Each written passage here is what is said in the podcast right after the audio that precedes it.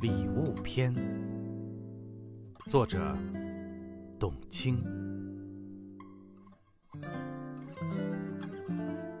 在这个世界上，有多少种爱的表达，就有多少种礼物。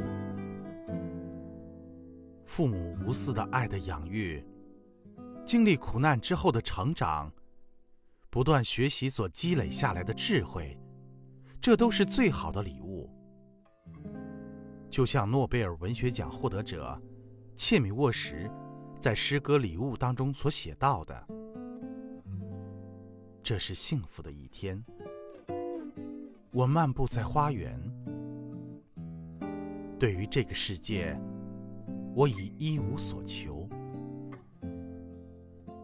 这是诗人馈赠给自己心灵的一份礼物，用纯净之心去创造，去发现。”去感悟，你便拥有了属于自己的礼物。